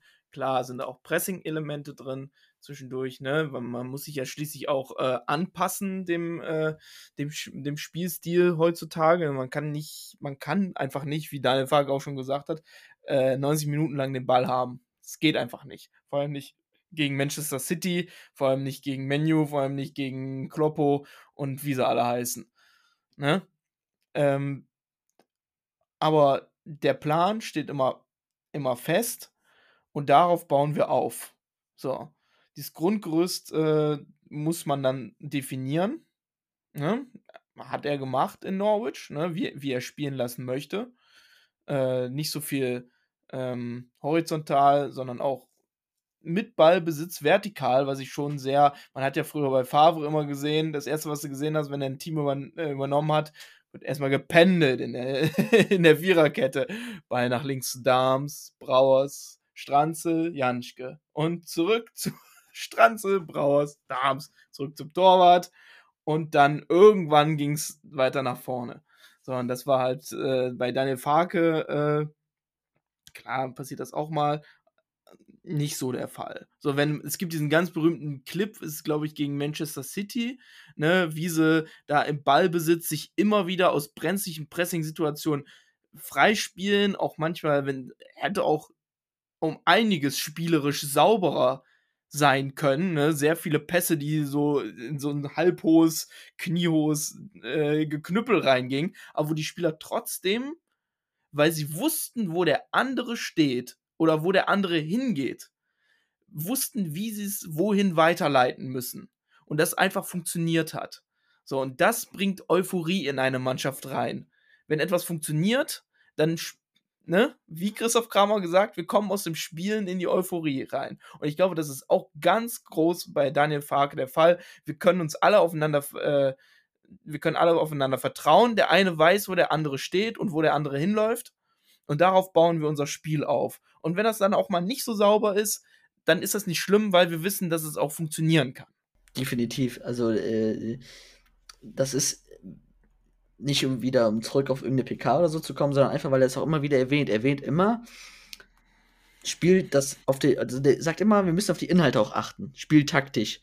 Und in der Kombination natürlich die Mentalität. Also er erwähnt immer beides. Bei Hütter war es zum Beispiel, einfach nur um ein Gegenbeispiel zu haben, nicht um nachzutreten. Ähm, ja, wir müssen in den Kampf kommen, wir müssen dagegenhalten, müssen widerstandsfähig sein. Ne? Bestes Beispiel ist ja das Bochum-Spiel, das ja dann so hochgelobt worden ist. Und Farke sagt immer, ja, wir müssen in den, in, den, in den Inhalten sauber sein, wir müssen daran arbeiten, wir müssen, brauchen eine gute Mentalität ne, äh, und so weiter. Aber sein Spiel besteht aus dem Fußballspielen, ne? Und das ist halt einfach ähm, eine Kombination mit dem Kader, mit der Vereinsphilosophie, die einfach passt. Und man sieht es ja auch wirklich an den Ballbesitzwerten auch, ne? Also er kommt äh, 17, 18, ne, wo wirklich, also seine allererste Saison, wo, wo, wo man sagen kann, okay, mit dem Fußballspielen, also mit seiner Idee, das kann schwierig werden, weil unheimliche Fluktuation im Kader. Trotzdem äh, 55% Ballbesitz ist der vierthöchste Wert. Dann entwickelt er seine Mannschaft, dann hat er 58% Ballbesitz. Selbst in der Premier League-Saison, in seiner ersten Premier League-Saison als Aufsteiger, mit der wirklich nicht vorhandenen Qualität, lässt sich auch in den anderen Werten bemessen, hat er dann 50% Ballbesitz. Das ist Platz 9 in der ersten, in der Premier League-Saison. Äh, das ist ober, also das ist ja für einen Aufsteiger total, und ja, verhältnismäßig viel steigt ab, hat wieder 60 Prozent. Also man sieht diese klare Handschrift von Anfang an, ob, äh, wie, ob Spielerqualität da ist oder nicht. Er setzt sein Spiel durch und die, die Spieler stehen dahinter, absolut. Klar. Weil sie merken, wie Mappis sagt, es funktioniert. Ähm, darum hat auch Hütter in Frankfurt funktioniert, weil, sein, weil die Spieler es angenommen haben, weil die Spielercharaktere dazu gepasst haben. So, das ist immer so ein Ding. Trainer, Mannschaft. Ja, und nicht nur die Spieler. Ähm, äh, Spieler nimmt das mit, sondern auch die Fans. Wenn man sich jetzt mal anguckt, was bei Twitter los ist, was die Norwich-Fans da ähm, unter die Borussia-Posts ähm, an Liebe dalassen für Daniel Farke, also da kriegt man ja fast Pipi in die Augen, weil die sind äh, immer noch so Fans von ihm und für die ist er tatsächlich irgendwie eine Legende. Ähm, sie sagen uns, wir können uns auf den besten Fußball, den man äh, je gesehen hat, irgendwie äh, freuen und so weiter. Äh, the best football you will ever see und so. Also das, äh, das klingt natürlich absolut fantastisch, aber jetzt mal ganz nüchtern betrachtet, äh, zeigt das ja erstmal nur ähm, die Begeisterung und den Stolz, den das auch bei den Fans auslöst. Ne?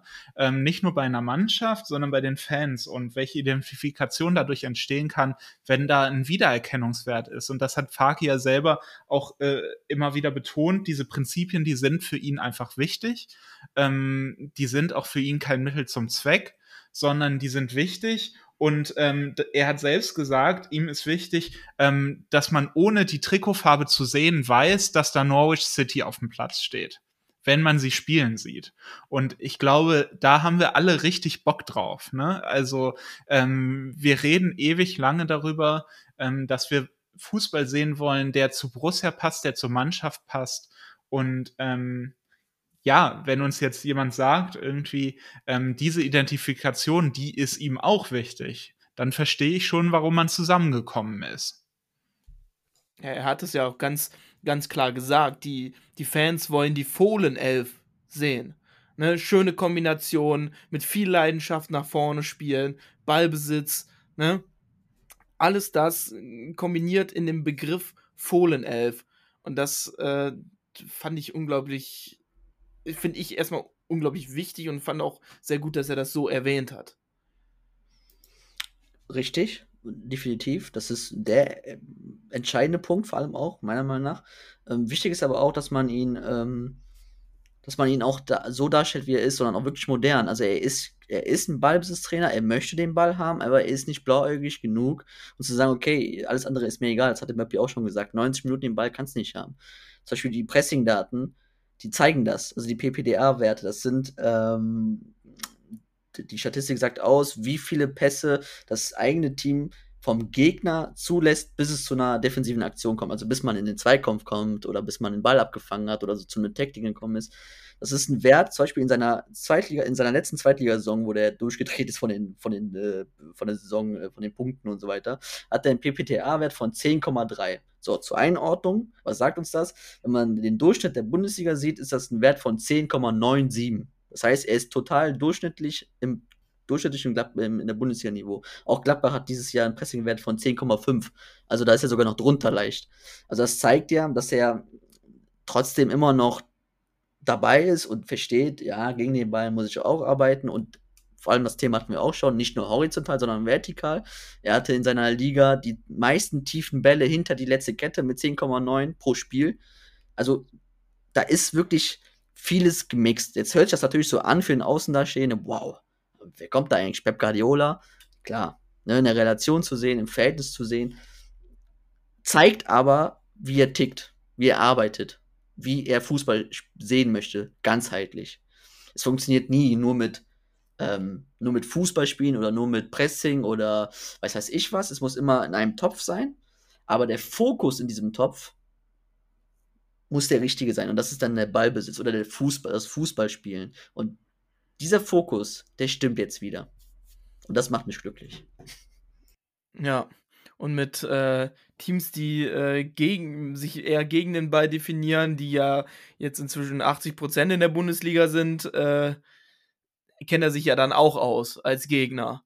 Also, ne, muss man so sagen, Championship ist eine sehr, ich glaube, das ist die körperlich härteste Liga der Welt. Also was, was Zweikämpfe und sowas angeht, also da kriegst du richtig auf die Knochen. Da spielst du jedes Wochenende gegen Doppelunion, so ungefähr.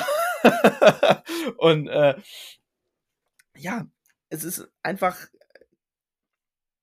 wir müssen trotzdem natürlich geduldig bleiben ne, auch bei es nicht vom Anfang an, was er ja auch, auch gesagt hat in der PK, äh, auch nicht von Anfang an funktioniert. Du legst keinen Hebel um und dann, dann funktioniert das und dann spielen wir, spielen wir die Liga in Grund und Boden.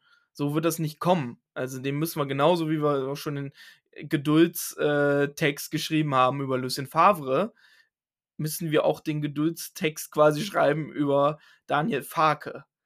Ne? Also da muss äh, muss Zeit gelassen werden, ne? vor allem jetzt nach den anderthalb Jahren, die ja wirklich schwer waren für Spieler und äh, den ganzen Stuff und alles, ähm, dass man da dem Ganzen Zeit gibt, dass sich die Spieler auch wieder ähm, zurückbesinnen auf ihre Stärken. Ne? Was nun mal auch der Ballbesitz Fußball ist. Christoph Kramer, der ist nicht gemacht für ein, für äh, Offensivpressing, wo der dann immer auf den Gegner draufläuft. Das ist jemand, der, der das Spiel ordnet, der guckt, dass alle an ihrem Platz sind. Das, der, der natürlich defensiv auch stark ist, ne? stärker als nach vorne natürlich. Aber ähm, der, der das halt das Spiel ordnet. Und das sind die Charaktere, die auch, jetzt immer wieder, ich fühle mich wie, wie äh, vor der letzten, vor der letzten Saison. Ähm, da haben wir gesagt, wie wichtig Christoph Kramer sein wird unter, unter Adi Hütter. Ähm, weil wir noch, wir waren, glaube ich, nicht so ähm, gut vorbereitet, wie wir es jetzt sind.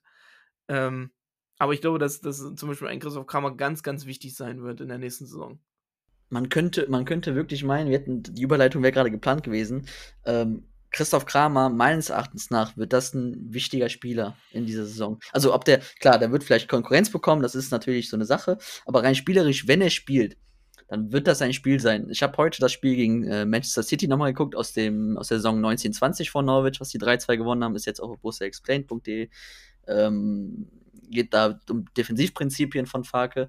Und da wird wirklich auffällig, ähm, das wirkt teilweise, klar, sie spielen gegen Man City, sie stehen ein bisschen tiefer als sonst, klar, dass du da nicht wie so verrückt drauf gehst.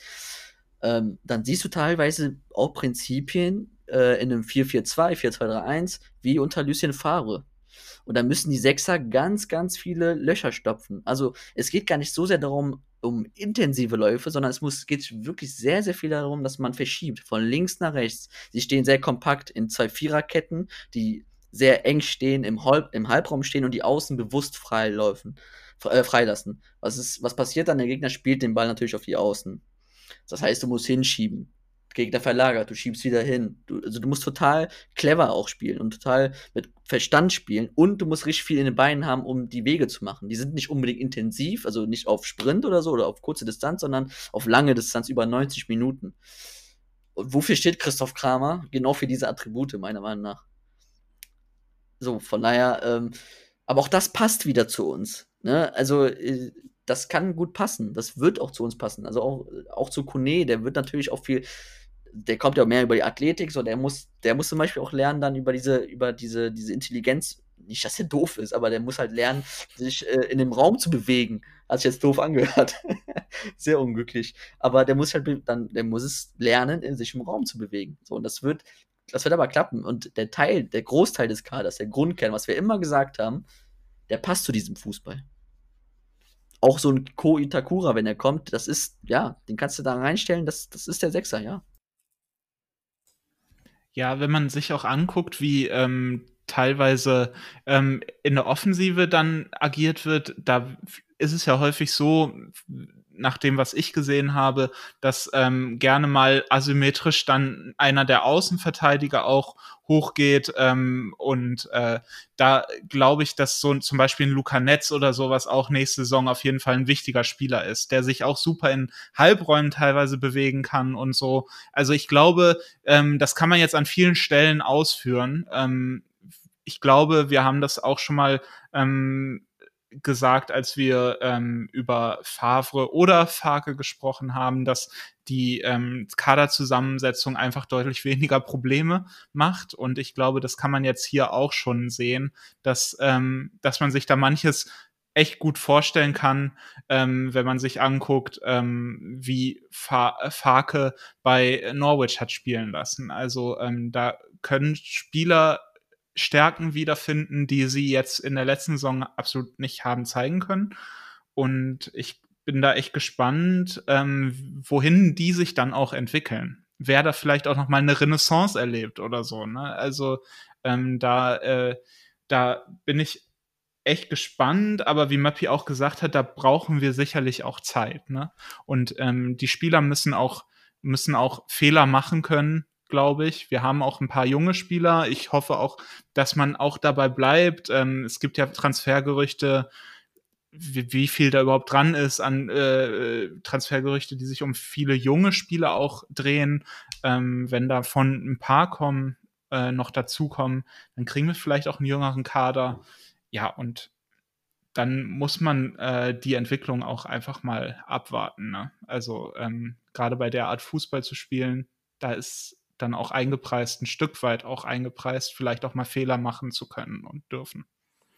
Ja, also ich glaube, ähm, dass wir, was wir ja jahrelang unter Max Eber so geschätzt haben, diese kreativen Transfers ne, mit polyvalenten Spielern, äh, Spieler, wo einige Bundesligisten sagen würden, den, den können wir nicht mehr gebrauchen, der sitzt hier nur noch auf der Bank und so, wo dann ein Attribut dann genau passt, dass wir uns mit Daniel Fark auf solche Transfers wieder richtig freuen können. Der braucht auch keine, nicht unbedingt fertige Spieler. Ne? Also der, der kann mit dem arbeiten, was da ist, aber wenn er, wenn er einen formbaren Spieler bekommt, dann kann, kann der einen in die richtige Richtung lenken.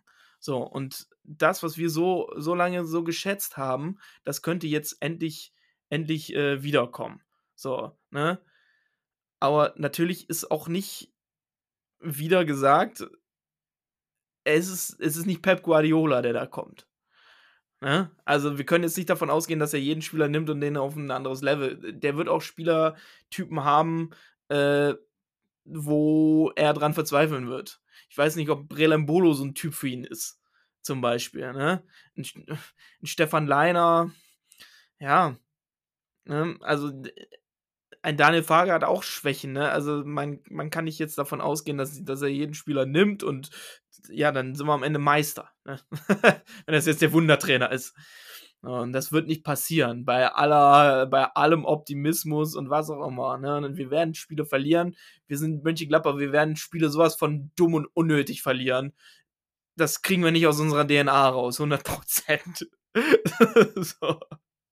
Aber, ne, wie, wie ähm, Flo schon sagte, ne, wenn man sich im Endeffekt das gut angucken kann, was da auf dem Spielfeld passiert, dann sind wir ja zufrieden. Ja, also ich, ich stelle die These auf, ähm, auch wenn das so ein bisschen im Widerspruch steht, Gladbach-Fans würden immer den schöneren Fußball vorziehen gegenüber dem erfolgreichen So, das steht im Widerspruch, weil wenn du schön spielst, dann, was ist schön? Das kann ja, beantwortet ja auch jeder wieder anders. Aber schön ist nun mal diese Vereinsszene, die wir jetzt zu Genüge besprochen haben. Dieses, was Farke auch mitbringt. Und allein deshalb wird die Kritik, egal ob positiv oder negativ, automatisch anders ausfallen äh, in der nächsten Sommerpause, als, wie, als es jetzt passiert ist. Ähm, selbst wenn wir nur Neunter werden mit äh, vier Punkten mehr, bin ich, bin ich aber davon überzeugt, dass die Resonanz eine komplett andere sein wird. Ähm, und das ist das, was mich so zuversichtlich macht. Aber klar, äh, Fahrkarte hat natürlich seine Schwächen. Also das ist auch, auch wichtig uns hier, dass wir ihn, äh, dass wir jetzt nicht wie so eine rosarote Brille, die wir aufhaben, äh, dass wir da jetzt so, so wirken, sondern er hat natürlich, er ist, klar, Fakt ist, er ist abgestiegen. Klar, wir haben, wichtig war uns, das zu beleuchten. Ne? Also ein Punkt ist auch zum Beispiel, also sie haben in der, in der, in der Saison äh, in der Premier League, als sie abgestiegen sind, 26 Tore geschossen in 38 Spielen. So, das ist, das ist ein Ergebnis. Fakt ist aber auch, dass sie einen X-Goal-Wert von 43,4 hatten. Also das zeigt auch, dass da wieder Qualität eine, eine Rolle spielt. Ne? Stichwort Baumgart, Paderborn. So, war auch ein Teil der Wahrheit ist, dass sie aber in diesem Sommer, also der ist ja in der laufenden Saison wurde er entlassen, nach elf Spieltagen mit fünf Punkten. Teil der Wahrheit ist auch, dass sie in diesem Sommer erstmals in seiner Amtszeit wirklich Geld in die Hand genommen haben. Und zwar 64 Millionen. Haben Zolis und für 11 Millionen gekauft, der ja bei uns schon angeblich im Dorund Hotel war. äh, am am äh, Sergeant Goal von Bremen und noch den anderen von Bremen. Hilft mir, Jungs. Raschitzer. Genau, auch für 11 Millionen äh, haben ein paar gestandene äh, Premier League-Spieler, die bei Burnley gespielt haben, Gibson für 9 Millionen und Gunn von Southampton, der Torwart, für 6 Millionen. Also ne, also alles rosa-rot war da nicht und trotzdem wurde der nach, nach fünf Punkten mit äh, in elf Spielen entlassen. Also das ist ja auch ein Teil der Wahrheit, dass man es dann auch nicht, wenn man es böse will, so auslegen möchte und man es nicht geschafft hat, mit dem Geld vielleicht richtig umzugehen. Da ist aber auch wieder ein Teil der Wahrheit, dass man Spielerabgänge hatte in diesem Sommer mit Leitner, Branschitz, Stiepermann, Buendia, was ein Durchschnittsalter von 28,7 Jahre alt äh, war und man Spieler geholt hat, die insgesamt im Durchschnittsalter von 23,7 Jahre alt war. Das heißt, man hat sich um fünf Jahre auch wieder verjüngt. Also ist, man hat wieder diesen Prozess, ne, man muss ja Geld einnehmen. Nor Nor Norwich war der einzige Verein in der Liga, der keinen Investor im Rücken hatte. Das ist der einzige Verein. Das muss man sich immer im Klaren sein. Das heißt, die sind wie Gladbach darauf angewiesen, Qualität verkaufen, Potenzial kaufen, entwickeln und wieder verkaufen. Und selbst da in diesem Jahr hat man sich um fünf Jahre verjüngt und wieder den Prozess angekurbelt oder versucht anzukurbeln ist gescheitert. Kann man nicht anders sagen, ist gescheitert. Das ist auch ein Teil der Wahrheit, definitiv, ja. Aber was wichtig ja. ist in diesem Zusammenhang, ist immer, ne, Ergebnis ist das eine und das Inhaltliche, der, der Prozess, die Entwicklung, wie es zu diesen Ergebnissen kommt, das andere. Und das haben wir, glaube ich, das hört man, glaube ich, raus, äh, was da also passiert ist. Ja, und auch Teil der Wahrheit ist ja, dass sie äh, wirklich auch kein Glück mit dem Kalender hatten, zum Beispiel in dieser Premier League-Saison. Also, äh, wenn man sich das nochmal anguckt, haben sie gegen Liverpool, äh, City am vierten Spieltag gegen Leicester, Arsenal, Liverpool äh, nochmal im, äh, im League Cup gespielt. Also äh, das alles in den ersten Wochen ähm, im August, September, Oktober. Ähm, da ist es natürlich dann auch schwierig, da kann es aber auch besser laufen. Also ist alles nicht so einfach. Ne? Also da fließen verschiedene ähm, Faktoren ein. Ähm, auch bei uns kommen die Zufälle dazu und so weiter. Ne? Ähm, und natürlich äh, wissen wir auch nicht, wie Farke da jetzt auf einem anderen Level in einer anderen Liga funktioniert. Ähm, da kann man natürlich berechtigt auch noch mal ähm, äh, Vorbehalte haben. Das ist ja absolut in Ordnung, ne? weil äh, die Folie auflegen kann man nirgendwo. Ähm, da wird er jetzt auch noch mal neue Ansätze finden müssen. Ähm, da wird anders gescoutet. Man kann, äh, man darf auch nicht vergessen, dass er mit äh, Stuart Webber auch wirklich einen guten Mann da äh, als äh, quasi rechte Hand, als Vorgesetzten quasi äh, ich weiß nicht, wie sein äh, korrekter Titel ist, sagen wir mal Sportdirektor ähm, äh, in äh, Norwich hatte. Ähm, mit Wirkus ist eine andere Zusammenarbeit. Also das sind alles Punkte, die natürlich irgendwie ähm, ja un, un äh, Gewissheit bringen. Ne? Und äh, deswegen wir können sagen, was gut gelaufen ist, wir können sagen, was nicht so gut gelaufen ist, ähm, wir können versuchen, das zu erklären, aber die Zukunft, die lässt sich halt nicht vorhersagen. Ne? Ja, und ein Teil der Wahrheit, nochmal ein Teil der Wahrheit ist ja, äh, man hat Daniel Farke entlassen, ähm, einen neuen Trainer geholt und man ist trotzdem abgestiegen. Also da ist ja nichts passiert, gar nichts. Also man ist auch nicht zwischendurch mal näher rangekommen oder so, sondern man hatte nie, man war nie, man hat nie den Abstiegsplatz verlassen und man ist sagen und klanglos wieder abgestiegen. Also auch da vielleicht wieder in den Indiz, ähm, ja, vielleicht hat dann doch nicht die Qualität nicht ganz gereicht. Und ähm, ja. Ja, also um das Ganze jetzt mal so langsam zu einem Ende zu bringen, glaube ich, dass wir uns auf einen sehr, sehr spannenden Trainer freuen können. Einer, der mit wenig Mitteln einiges erreichen kann, ähm, der sich anpasst, ne, der den, den Fußball spielt, den wir gerne sehen in Gladbach, der daraus, was man hört, also was wir jetzt gehört haben, super Typ ist. Ähm, und äh, dass wir uns auf jeden Fall auf den freuen können. So, und äh, was das momentan für eine Euphorie entwickelt hat, das finde ich auch äh, ist absolut, absolut geil. Ähm, dass jetzt mal langsam wieder so ein bisschen Bewegung in die Bude kommt, weil äh, es war ja wirklich nicht auszuhalten, wie es die letzten Wochen und Monate gelaufen ist. Wirklich, äh, war wirklich nicht mehr schön und deshalb hoffe ich, dass wir uns jetzt alle auch wieder ein bisschen äh, hinter Daniel Farke vereinen können und ähm, jetzt muss Rollo liefern, weiterhin. ja, ich finde es noch wichtig zu sagen, also, weil es gibt auch völlig berechtigt kritische Stimmen und habe ich ja auch schon gesagt, man kann auch skeptisch sein.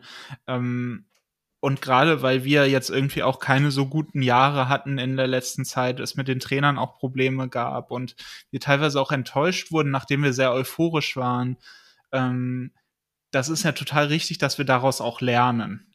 Aber gleichzeitig hat es natürlich Daniel Farke auch als neuer Trainer bei uns verdient, dass wir jetzt nochmal neu euphorisch sind.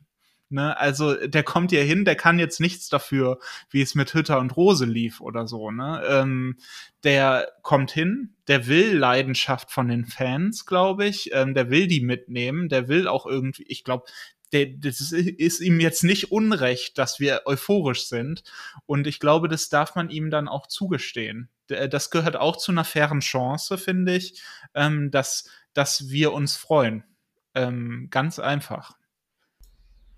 Ja, sehe ich genauso. Und nochmal, ähm, auf die Gefahr hin, dass wir uns äh, wiederholen. Wie, die Euphorie, die sollten wir mitnehmen. Die sollten wir wirklich mitnehmen. Wir haben anderthalb Jahre darauf gewartet. Wir hatten anderthalb Jahre. Nennt mir mal eine positive Meldung aus den letzten anderthalb Jahren rund um Borussia Mönchengladbach, ohne jetzt mal länger darüber nachzudenken. Also gefühlt war das doch eine einzige Trauer. Eine einzige. Ducouré sechs Monate lang verletzungsfrei. ja, ist, ist am Stück. Ja, ist ein, ist, ist ein Aspekt, aber dann sieht man ja schon, woran wir uns klammern müssen. Das ist ja nochmal darum, die Euphorie definitiv mitnehmen, definitiv ausleben. Druckt euch ein Bild von dem aus, klebt das irgendwann an die Wand, guckt ihn euch an, sagt, boah, wie geil ist das denn? So eine Frisur will ich auch mal haben. Und dann, und, und dann ist gut, aber es, das, das ist wirklich in Ordnung. Nur, klar, das hat der Farke auch gesagt, Realismus muss, also der muss vorhanden sein. Ne? Jetzt nicht von Europa spinnen, weil das ist doch gerade total unwichtig. Europa ist gerade sowas von unwichtig. Also, es interessiert mich nicht. Europa interessiert mich wirklich gar nicht gerade. Gar nicht. Null. Nada. Gar nichts. Es ist auch wirklich egal, weil es nicht darauf ankommt, weil wir sonst gerade ganz andere Schwerpunkte haben und die packen wir jetzt an. Das hat Gladbach verstanden. Wirkus hat es verstanden, die Sportabteilung hat es dahinter verstanden, Farke versteht's. So, und jetzt wird angepackt. Und darauf freue ich mich sehr. Und diese Euphorie, dass alle Leute verstanden haben, worum es bei Borussia Mönchengladbach geht, die Euphorie nehmen wir mit und nichts anderes. Ja, kann ich so nur unterschreiben. Also, euphorisch dürfen wir alle sein, realistisch müssen wir bleiben. Ähm, und ja, ich würde sagen, ihr findet uns wie immer auf Twitter und Instagram unter Borussia Explained. Wir sind Murphy, also Matty Moped, Dennis, äh, Dennis im Halbraum. Neuer Name, neuer Name. Wie geil Endlich. ist es? Endlich.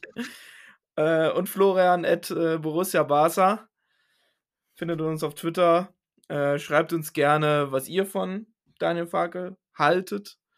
Ähm, wie euch die Folge gefunden habt, äh, wie, wie ihr die Folge gefunden habt. Mein Gott, anderthalb Stunden gehen so auch nicht spurlos an einem vorüber. Äh, ja, gebt uns gerne fünf Sterne bei Spotify oder wo auch immer ihr das hört. Lasst uns Kritik da. Äh, erzählt uns, wie geil ihr uns findet, weil das ist sowieso immer super. Und ähm, ja, ich würde sagen, das nächste Mal hören wir uns dann, wenn ein Großteil vom Kader steht, oder? Ja, irgendwann hören wir uns schon nochmal. Irgendwann werden wir uns schon nochmal Ja. hören. Ja. Also wir werden nicht weg sein, wir werden da bleiben. Wir sind Genau. die Konstante bei Borussia. Borussia Explained bleibt. Ähm, bleibt stabil. Und ja, dann bis zum nächsten Mal. Tschüss. Tschüss. Ciao.